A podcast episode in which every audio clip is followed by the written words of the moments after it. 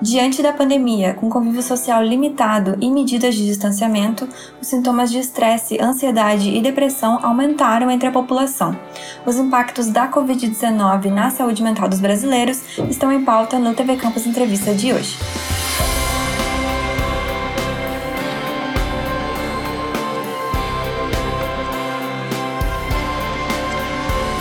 Eu sou Eduarda Costa, estudante de jornalismo na Universidade Federal de Santa Maria, e este é o TV Campus Entrevista, programa que vai ao ar toda segunda, sempre às 8 da noite, no YouTube da TV e no canal 15 da NET Santa Maria. A gente também produz uma versão em podcast das entrevistas, que fica disponível em diversos tocadores de áudio e integra a programação das rádios Universidade AM e UniFM. O entrevistado de hoje é o Vitor Calegaro, médico psiquiatra da Coordenadoria de Ações Educacionais e professor do Departamento de Neuropsiquiatria da UFSM. Ele também coordena o projeto Covid Psique, que desde abril de 2020 monitora variações da saúde mental dos brasileiros durante a pandemia. Professor Vitor, mais de 5.700 pessoas responderam às três primeiras fases da pesquisa até outubro de 2020 e a quarta fase foi realizada em janeiro e fevereiro deste ano. O que, que vocês conseguiram acompanhar da variação dos sintomas de estresse, ansiedade e depressão dos participantes? Nós observamos, conforme nós havíamos já pensado quando elaboramos o projeto, foi o que a gente constatou na evolução dessas três primeiras fases, que os sintomas de estresse e ansiedade eram maiores no início. Então, vale lembrar que a gente começou coletando os dados no final de abril, ou seja, mais ou menos 45 dias de decretada a pandemia, que foi dia 11 de março, né, e uh, um pouco mais de um mês uh, das medidas de distanciamento social, isolamento, quarentena que foram instituídas pelo governo federal. Então, aquele era o momento, é era o momento assim do choque, né? Do choque de realidade, nós tínhamos que nos adaptar a uma situação diferente e, não sabíamos, tínhamos, tínhamos muito mais incertezas. Então, já esperávamos que iríamos encontrar isso. Então, os sintomas de estresse, ansiedade foram maiores é, na, assim, na, na nossa amostra geral da pesquisa no início. Entretanto, sintomas de depressão e estresse pós-traumático, eles, eh, eles eram mais altos no início do que na segunda etapa. Eles tiveram uma redução na segunda etapa que ocorreu eh, no mês de junho do ano passado. E eles começaram a subir gradualmente em direção à terceira etapa, que foi em setembro.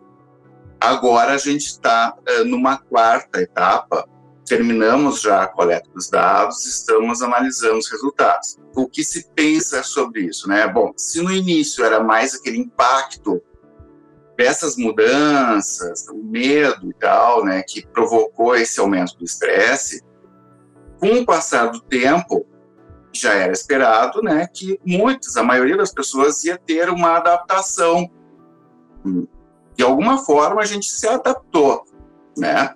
Então tem pessoas que se adaptaram de uma maneira melhor a isso e tem pessoas que se adaptaram de uma maneira pior. Que a pandemia ela ela pode ser pior para alguns grupos de pessoas. Por exemplo, quem teve a perda do emprego durante a pandemia, quem uh, teve o, Covid grave, internou no UTI, quem perdeu o familiar.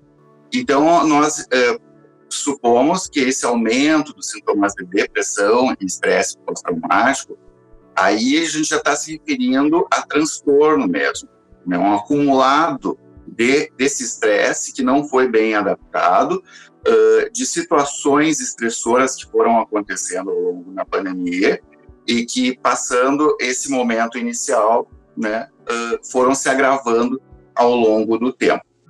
E quais aspectos se mostraram relacionados ao crescimento desses sintomas? Um dado bem interessante que nós vimos, que nos surpreendeu de uma certa forma, é que esses sintomas, os sintomas de uma maneira geral, isso em todas as etapas da pesquisa, foram relacionados à idade, à escolaridade e à renda. Quanto menor a idade quanto menor a escolaridade, quanto menor a renda, mais sintomas. Isso foi uma relação linear, ou seja, diretamente proporcional. Né? Bem assim como eu estou dizendo, quanto menor uh, a idade, mais, mais sintomas. Uh, e entra não só depressão, depressão, aí entra estresse de novo, ansiedade e alcoolismo também. Também a situação de violência, ter sofrido violência durante a pandemia, seja ela física, violência sexual, certo? Ter uh, tido a perda de algum familiar por Covid-19 também.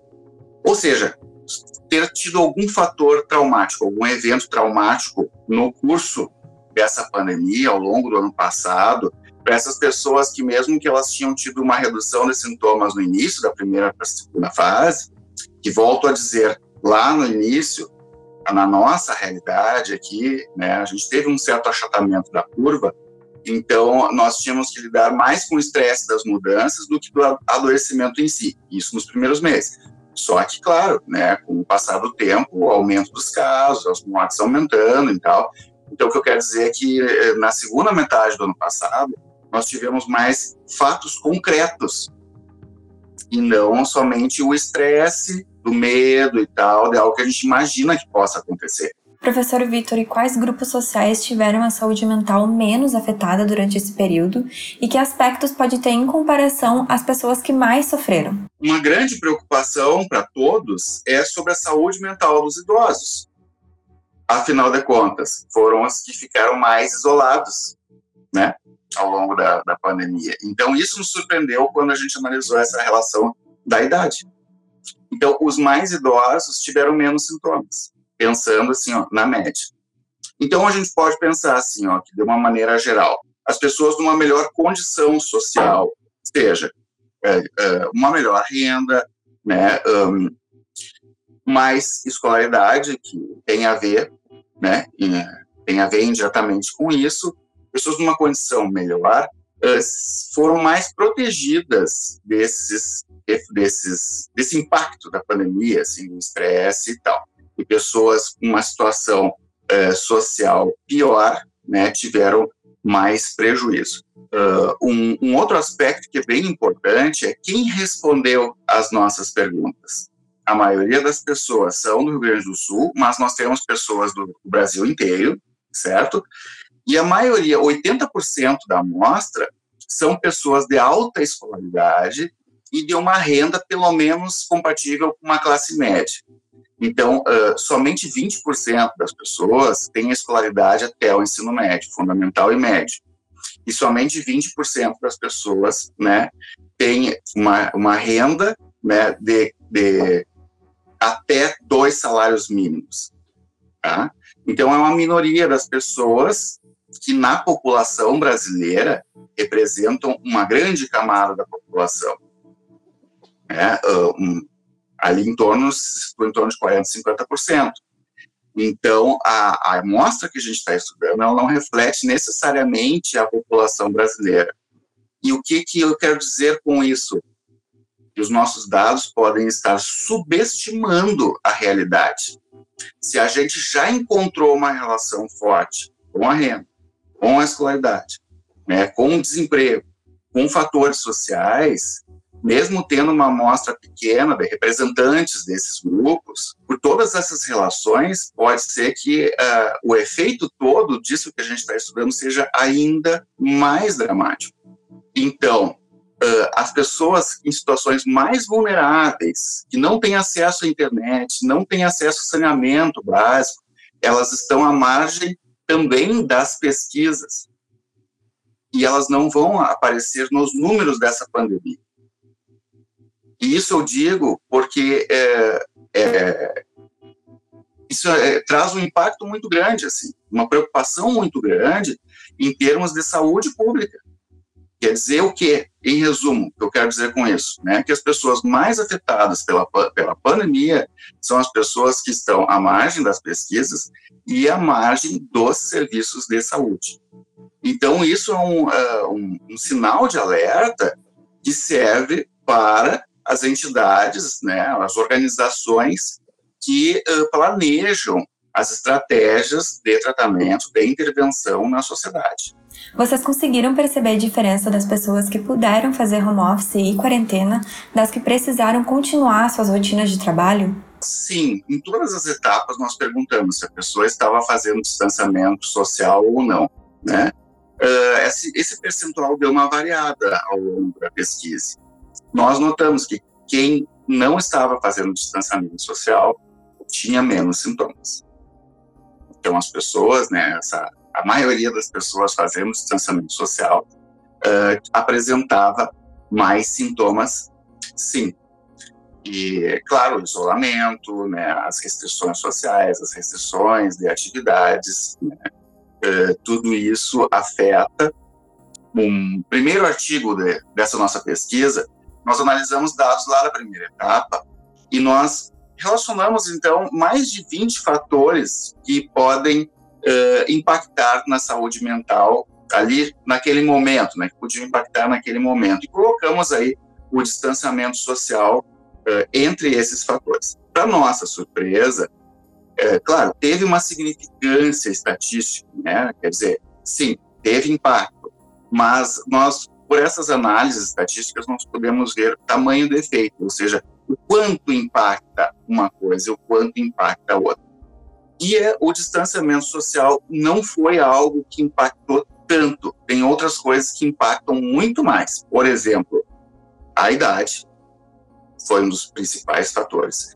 Uh, a pessoa sentir muita angústia quando exposta às notícias, uh, sofrer alguma situação de abuso emocional ou violência, ter insônia, ter um transtorno mental, e aí entram outros, né? Então, ou seja, o distanciamento social afeta, claro, né? nessa análise dá para ver bem, mas o, o, o quanto afeta não é tanto quanto outras coisas. E professor Vitor, sobre os profissionais da saúde, a gente sabe que eles estão bastante sobrecarregados, tanto física quanto emocionalmente. Que consequências existem para esse público? Nós uh, temos um braço da nossa pesquisa, né, uma parte da nossa pesquisa, ela é específica para profissionais da saúde, assim como nós temos uma parte específica para estudantes universitários, e, e aí entram outros grupos também.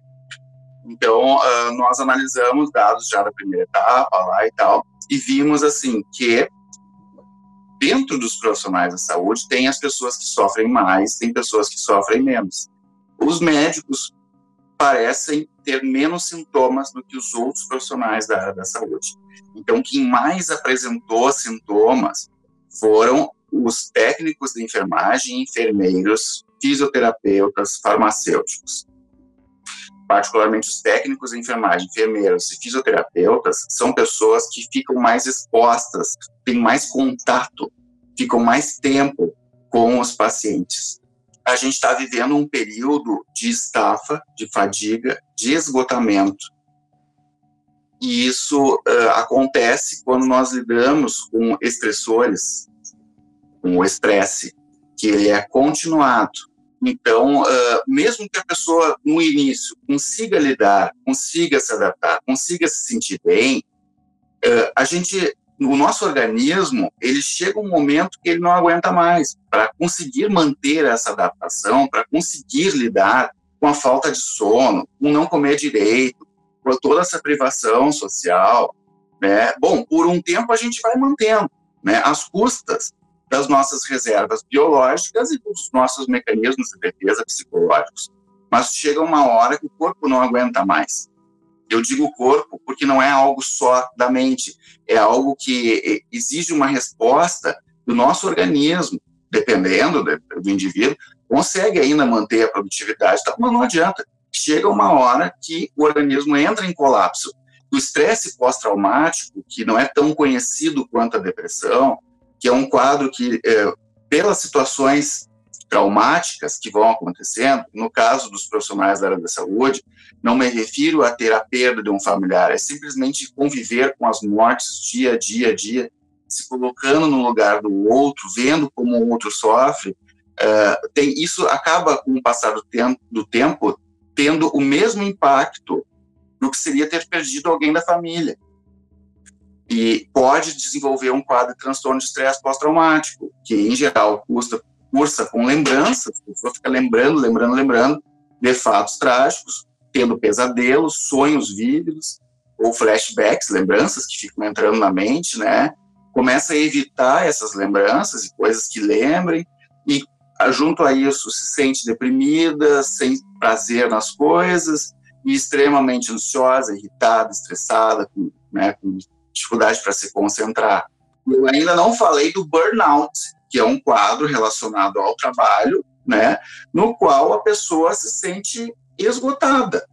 Aquele trabalho que sempre deu uma gratificação, uma realização, né, a pessoa te, pensava que tinha vocação para aquilo, de repente ela se sente distante do trabalho, parece que ela não vê mais sentido, ela se sente distante dos colegas, né? mesmo estando ali todos os dias, mas ela se distancia emocionalmente, vai se distanciando emocionalmente das pessoas uh, queridas e tal, e vai acumulando irritabilidade, raiva, né, uh, ansiedade, assim, e, enfim, isso pode ter um efeito muito prejudicial para a própria para o próprio manejo da pandemia, porque isso leva às vezes o profissional a abandonar o serviço, desistir daquela carreira ou desistir daquela daquele cargo e em, último em última análise, né, como uma consequência mais grave até mesmo a ideação suicida e o suicídio decorrentes do burnout relacionado ao trabalho. Então é bem sério, assim, bem preocupante esse cenário, né? E motivo pelo qual é sempre necessário uh, ter uma reserva de mão de obra, contratação de profissionais, estratégias dentro das organizações para amenizar a carga de plantões, né, o excesso de horas, dar um mínimo de conforto para os profissionais para que possam tolerar da, da melhor forma possível todo essa, todo esse estresse. Professor Vitor, então, para a gente finalizar a nossa conversa, tem se falado bastante em resiliência, que é a capacidade de reduzir os sentimentos negativos. O que, que a gente pode fazer, então, para amenizar os sintomas de estresse, depressão e ansiedade? A resiliência, como tu falaste, né, é a nossa capacidade, sobretudo, de, adap de adaptar-se a situações adversas. E a resiliência não é só uma qualidade psicológica ela é genética, ela é biológica e também, é, também psicológica. Então, é, até dentro disso, nós estamos iniciando um novo projeto que se chama Resiliente, que é, uh, ele vem como um fruto dos nossos estudos relacionados a Boate Kiss, né, e esse estudo que a gente vem fazendo sobre resiliência ao longo dos anos é uma proposta da intervenção esse tema é complexo, é difícil falar simplesmente, né, ah, uma coisa ou outra que melhora, assim, a resiliência, mas tem algumas coisas que dá para mencionar, assim, né, de uma maneira geral, que valem como cuidados para a população. Atividades físicas, em primeiro lugar. É importante manter o corpo ativo, certo? Uh, praticar atividades físicas, algum exercício é melhor que nada, mas o ideal é 150 minutos, recomendado, né? Uh, ah, 150 minutos de atividade física por semana.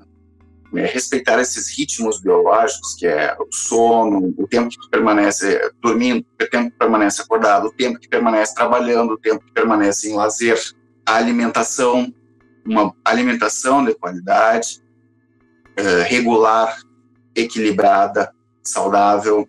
Ah, as pessoas mais resilientes, como os estudos mostram, assim, que elas têm algumas características psicológicas que influenciam bastante. Então, uma delas é o foco nas emoções positivas, nos pensamentos positivos. Isso não significa simplesmente ser otimista. Isso significa que cada coisa que acontece na nossa vida, nós podemos olhar para ela de duas formas. A gente pode olhar por um lado negativo, por um lado positivo. Né? As pessoas que tendem a, a, a desenvolver transtornos enfocam os aspectos negativos. E as pessoas resilientes, elas enfocam os aspectos positivos das experiências, mesmo as experiências é, sofridas, as experiências traumáticas e tal, mas de alguma forma elas conseguem tirar uma lição, tirar um aprendizado né, ter um crescimento pessoal, valorizar mais as coisas importantes na vida. Né? É, outra coisa é reforçar os vínculos positivos, as relações positivas na vida do indivíduo. Né? Lidar com as relações que não ajudam, às vezes até mesmo a se afastar, né? cortar algumas relações tóxicas, mas é mais do que isso, é voltar-se para aquelas pessoas que sabem que existe confiança, amor, compreensão, né? a percepção de relações sociais significativas, suporte social, é algo associado à resiliência. Outro aspecto, a aceitação. Em algum momento, as pessoas que vivem o luto, que vivem o trauma, né, na resolução desses problemas, chega uma hora que elas aceitam, elas conseguem aceitar o que aconteceu. Então, na pandemia, eu tenho dito isso, assim, a, a pandemia é um soco na cara da gente, que nos diz o seguinte, que a gente não controla muitas coisas que acontecem na nossa vida. Na verdade, a gente nunca controlou, é que a gente tem uma ilusão de que controla. E a pandemia nos coloca na frente, não, tu não controla, tu quer trabalhar, tu quer fazer tal coisa, mas tu não pode. E não depende de ti, por melhor que tu faça. Então, assim, ó, às vezes, é, quando existem situações é, muito difíceis que a gente não tem como mudar, a gente tem que aceitar elas, conviver com elas, lidar com elas. E mais do que isso, ter gratidão, que é grati a gratidão pelo que a gente ainda tem, mesmo quando a gente perde coisas, é agradecer o que a gente ainda tem, certo? Um outro aspecto relacionado à resiliência são as crenças espirituais, religiosas ou crenças pessoais. Isso não significa a pessoa ter uma religião, mas a pessoa acreditar em algo mais, a, a vida ter um sentido filosófico, existencial, espiritual, né, as coisas fazerem sentido, né? Mesmo que seja isso no sentido de uma crença, não precisa ser nada científico, né? Aliás, na, na cultura, isso não, não pertence muito à ciência, isso pertence à sociedade, né, as crenças das pessoas. E cada um tem a sua crença, né, e o que vale é uma crença que ajuda a pessoa a se sentir bem, a pessoa a se sentir paz, a pessoa sentir paz. É, a gente tem que colocar limites, tem que ter momentos de lazer, de prazer, de convívio, é, respeitando, claro, o possível dentro desse distanciamento social, mas não entregar-se para a internet, para as ferramentas digitais, como substitutos de velhos recursos que nós temos: música, arte, ler um livro, né, literatura, certo? Coisas que uh, parece que, em geral, as pessoas foram esquecendo ao longo do tempo, porque hoje tudo está no computador, no celular, na internet, né? Mas não. Em resumo, acho que posso contribuir com algumas coisas assim. Mas claro que isso é, vai muito mais além, né? Professor Vitor, eu agradeço a tua participação aqui e te desejo um bom trabalho.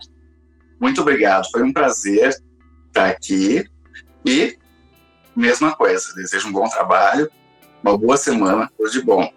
Muita saúde, que venha a vacina para todos. Esse foi o TV Campus Entrevista sobre a saúde mental na pandemia. Toda segunda-feira, sempre às 8 da noite, tem episódio novo no YouTube da TV e no canal 15 da NET Santa Maria. A gente também faz uma versão em podcast dessas entrevistas, que fica disponível em diversos tocadores de áudio e integra a programação das rádios da universidade. Até o próximo! O TV Campus Entrevista tem roteiro e apresentação de Eduardo Costa, produção de Débora Flores da Laposa e montagem de